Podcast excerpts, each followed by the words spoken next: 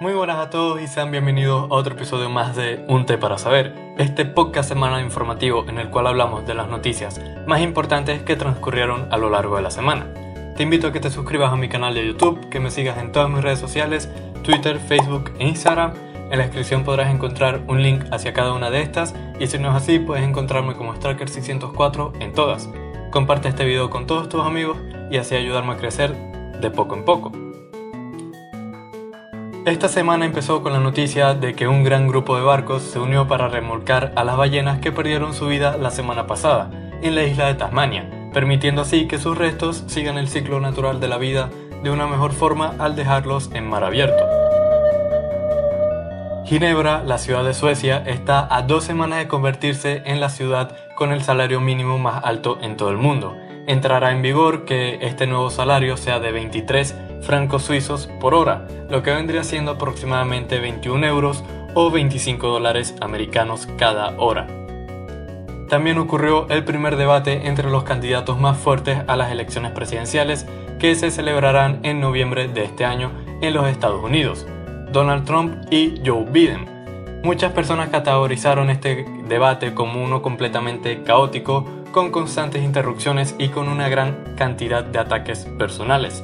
Este debate duró únicamente 90 minutos, donde los temas más importantes no se llegaron a profundizar debido a las interrupciones. De hecho, el candidato Biden eh, en una parte del debate dijo, es difícil poder pronunciar una sola palabra con este payaso. El próximo debate se realizará el día 15 de octubre, o es lo que se tiene planificado, ya que un par de días después de este debate, el presidente Donald Trump junto a su esposa dieron positivo y se encuentra aparentemente hospitalizado recibiendo un tratamiento experimental en un hospital militar. Por otro lado, en Italia se ha analizado la posibilidad de prolongar el estado de emergencia hasta enero de 2021. En este país se declaró este estado de emergencia en enero del 2020 antes de que surgieran casos dentro de este mismo país, para así estar un poco más preparados. Eh, este análisis se ha realizado en un Consejo de Ministros y a pesar de que Italia sí ha tenido un gran número de casos, se cree que podría haber sido más si el estado de emergencia no se hubiese aplicado. En Venezuela esta semana han llegado el primer lote de la vacuna rusa, el cual cuenta con 2.000 dosis. Se encuentra en la fase 3 del desarrollo del fármaco y por el momento solo se van a colocar en voluntarios que se encuentren en la capital venezolana. También comenzó una investigación para poder desarrollar nuevos medicamentos que permitirán mejorar la calidad de vida de las personas que tienen enanismo. Una cantidad de jóvenes de entre 8 y 11 años son los participantes para los ensayos de fármacos, los cuales buscan recuperar la capacidad de desarrollo de las células óseas. Hay una actualización sobre el estado de las vacunas de Oxford y es que los desarrolladores de esta creen que podría ser aprobada a fin de año. Actualmente se encuentra en la fase 3 de las pruebas y esta es la última antes de recibir el visto bueno y la autorización para poder producirse en masa.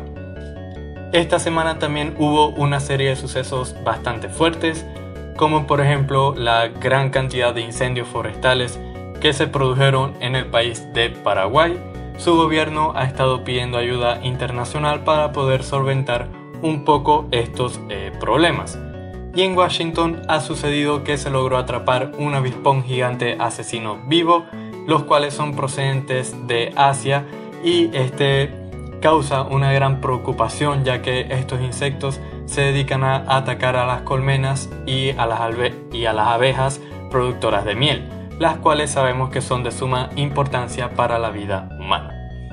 Esto ha sido todo por las noticias de esta semana, espero que te, que te haya gustado, si ha sido así te agradecería que dejaras tu me gusta y tu opinión en los comentarios.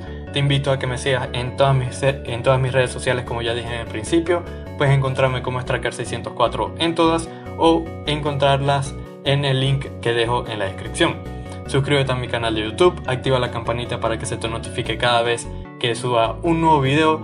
Compártelo si te ha gustado con todos tus amigos, tus familiares, etcétera, etcétera. Esto ha sido todo por esta semana y nos vemos la próxima con más.